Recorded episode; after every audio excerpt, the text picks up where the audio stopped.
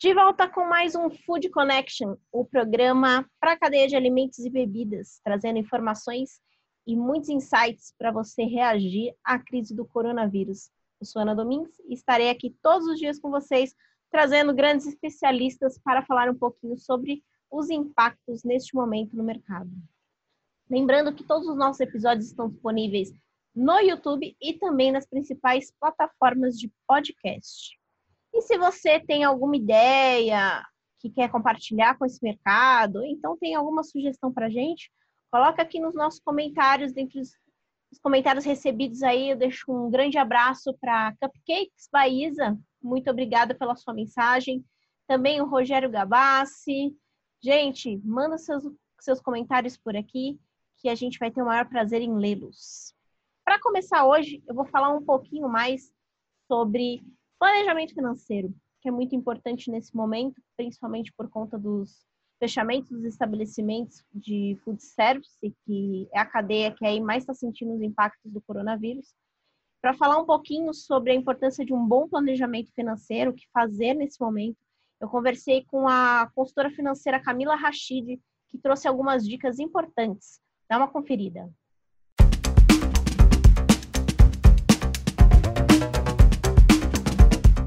Primeira pergunta que eu queria fazer para você é sobre realmente a questão dos custos, né? As empresas, elas tiveram aí essa surpresa da pandemia, tiveram que fechar e agora precisam administrar os seus gastos mensais. É, na sua opinião, quais são os custos que podem ser diminuídos ou até cortados nesse momento? É, bom, obrigado pela oportunidade. Que, que bom estar tá podendo é, falar um pouco para essa, essa, galera que está no ramo de food service, que a gente está realmente vendo o desespero do pessoal e trazer informações que nem vocês estão trazendo é muito bom. É, mas os custos mais altos de, de, um, de um restaurante que não tem um faturamento alto, que hoje a gente teve uma queda aí de mais de 70% de faturamento, são os gastos fixos, né? Aluguel, água, luz, funcionário, é, são gastos muito altos que pesam muito, principalmente se você não tem é, um faturamento bom para isso. Na atual situação, o que tem que ser feito para isso é negociar. Hoje, é, não adianta a gente esperar para realmente a crise explodir, porque a gente já está no mercado colapsado, infelizmente, e ele vai. É, a, a tendência é que os próximos três meses sejam um pouco pior. Então, não espera a crise explodir. Começa a negociar. Negocia aluguel, negocia hum, com fornecedores. o impacto dos fornecedores hoje é muito grande. Então, melhor, a melhor forma de tratar com todos os fornecedores é na conversa sincera. Com fornecedores, com colaboradores principalmente, é expor tudo o que está acontecendo, todos os gastos, colocar na mesa mesmo e negociar é, aluguel, água, luz, telefone, com certeza é, a gente vai ter, a gente já tem algumas MPs aí em andamento para falar de, de, impostos, mas ah, as pessoas estão conseguindo esse, essa manobra de negociação passando mais para frente, deixando para os próximos meses, deixando para final de contrato. Então, a, o melhor a se fazer hoje é negociar todos os seus gastos e diminuir o máximo que você pode. Se você tem 10 fornecedores, diminua para 3, 4. Porque não adianta, não adianta você continuar com o leque. O mercado que a gente conhecia não existe mais. O mercado que a gente conheceu em janeiro não existe mais. Então a gente tem que mudar realmente toda a forma de trabalho. Então diminuir, diminuir tudo que você conseguir. Para mais para frente, nos próximos meses, a gente conseguir se reerguer de uma forma mais orgânica.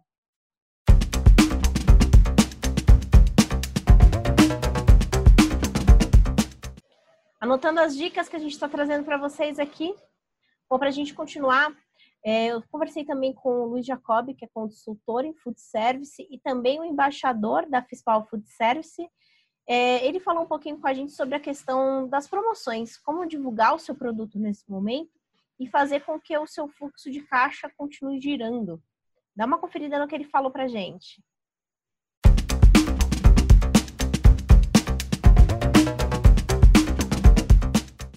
Como saber o, o ponto certo, assim, qual que é o equilíbrio de você criar promoções, diminuir o teu custo e continuar conseguindo pagar todas as contas no final do mês? É, a questão de promoção, divulgação, né? A parte de marketing como um todo, eu tenho uma opinião que muitas vezes vai contrária à maioria das pessoas. Até tem um artigo na, na plataforma que fala assim, né? Se você é viciado em descontos, né? É, tem gente que realmente se vicia em oferecer desconto para cliente. Acho que o cliente sempre quer o desconto brasileiro, tem um pouco desse, dessa cultura de sempre pedir um descontinho e achar que o descontinho é vantagem e tudo mais. Eu já sou um pouco contrário a essa política de muito desconto. É, eu acho que eu, pelo menos, quando vou consumir um produto e vejo que está tendo muito desconto ofertado, quer dizer que ele estava me enrolando no começo, né? Se ele tem essa margem de dar desconto é, de 30%, ah, estou te dando 50% de desconto. Poxa, então quer dizer que se eu não pedisse desconto, você ia me roubar 50%, porque se você pode, né, tá dando isso. Então, não sou muito fã dessa parte do desconto. Eu gosto muito hoje de uma coisa que tá, é nova, mas já tem algumas, é, alguns aplicativos interessantes no Brasil do cashback dessas plataformas de cashback. É, é uma forma de você dar esse desconto, mas o cliente pagou integralmente a comida e ele recebeu depois um dinheirinho de volta, um crédito de volta para você fazer. Você pode criar dentro do seu próprio restaurante. Se você tem às vezes várias unidades ou se o seu restaurante tem um movimento muito bacana, você pode criar em vez do seu programa de fidelidade, né, o famoso cartãozinho lá que você imprime na gráfica, dá 10 carimbos e ele come uma refeição de graça, né? Você pode fazer um cartãozinho desse de cashback é bem simples mesmo, desde que seja anotado à mão até cartões e sistemas, aplicativos que, que controlam isso eletronicamente.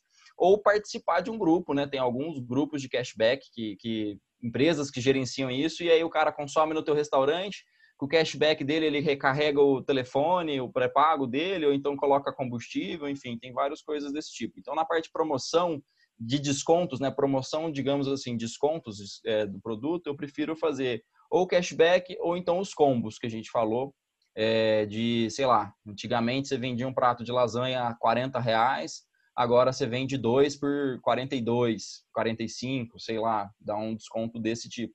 Sempre, porque dessa forma eu acho que você está sempre valorizando o seu produto ao invés de desvalorizando o seu produto. Você está dando, você continua oferecendo o benefício de comprar mais por menos, porque o desconto nada mais do que né, esse essa sensação de você comprar mais por menos valor, né, por menos dinheiro.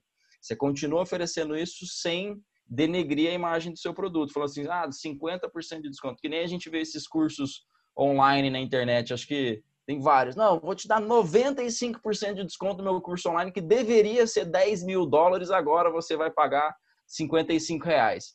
Fala assim, poxa, se ele tem um valor tão alto assim, por que está vendendo tão baixo? Eu, eu, fico sempre meio cético nessas, nessas horas, assim, descontos muito altos. Então, eu prefiro, em vez de dar muito desconto, agregar mais valor, colocar mais coisas em cima, sabe? Você vender mais, igual grandes redes fazem isso, as grandes redes de fast food, né, fazem isso. Eles não dão desconto no produto, né? As grandes redes de, de, de fast food, eles não dão desconto no produto. Eles fazem, compre cinco por, pelo mesmo preço de dois né? E aí sim, vai agregando valor. E isso funciona muito bem, são estratégias testadas e validadas muitas vezes. É, e na divulgação, agora mais do que nunca, os restaurantes que nunca fizeram marketing digital, agora mais do que nunca vão ter que começar a se movimentar nessa área.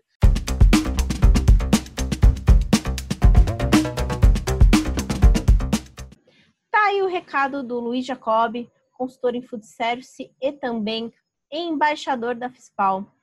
É, trouxe dicas importantes aí, falou né, sobre o digital. Amanhã a gente tem um programa especial sobre isso. Não esquece de acompanhar aqui o nosso Food Connection. E para encerrar, eu queria trazer uma iniciativa é, muito, muito interessante, muito importante nesse momento, que foi a doação de alimentos que a Grano, que é uma empresa, uma indústria de vegetais congelados, fez para os hospitais da sua cidade. É, quem falou um pouquinho sobre essa iniciativa foi o Fernando Giansante, que é CEO da Grano. Vamos conferir.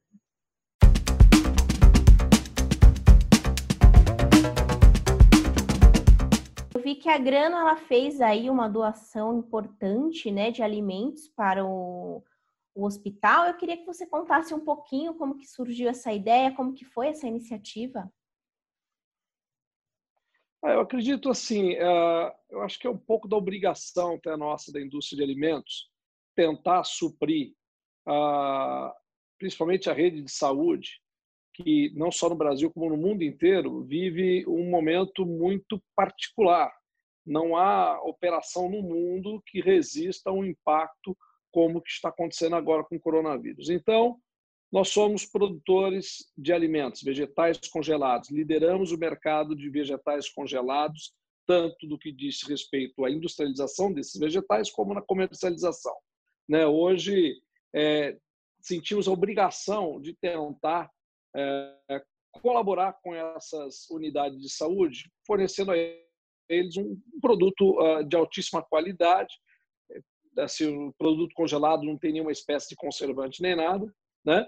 E nos colocamos à disposição do Hospital São Paulo e também uh, do Hospital Nossa Senhora do Rosário, em Serafina Correia, onde fica a nossa fábrica, disponibilizando a eles todo o volume necessário durante esse período da crise. Então, quando a gente fala em uma tonelada ou 30 quilos, ou seja lá o que for, isso é muito condicionado à capacidade de armazenagem do congelador, vamos chamar assim, de cada unidade eh, hospitalar. Mas o nosso combinado com eles é o que vocês precisarem, conte conosco. Isso nos dá a certeza de que estamos fazendo algo durante é, essa crise, como, como indústria, como executivos, né? e para que essas unidades também e seus dirigentes possam empenhar-se em colocar foco e recursos em outras atividades mais importantes ainda, né, na questão de salvar essas vidas. Então, queremos que os profissionais da saúde dediquem o seu tempo cuidando das pessoas. E o que a gente puder ajudá-los com alimentos ou outros insumos que estiverem ao nosso alcance, assim o faremos.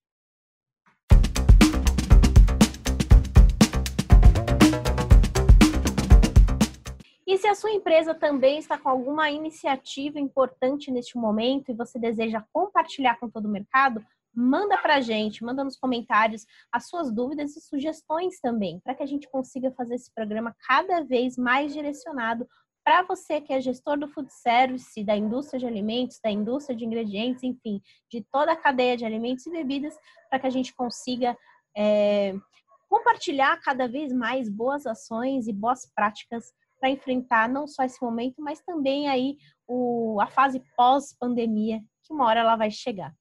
Eu vou ficando por aqui hoje. Amanhã eu volto com muito mais informações e eu espero por você. Até lá!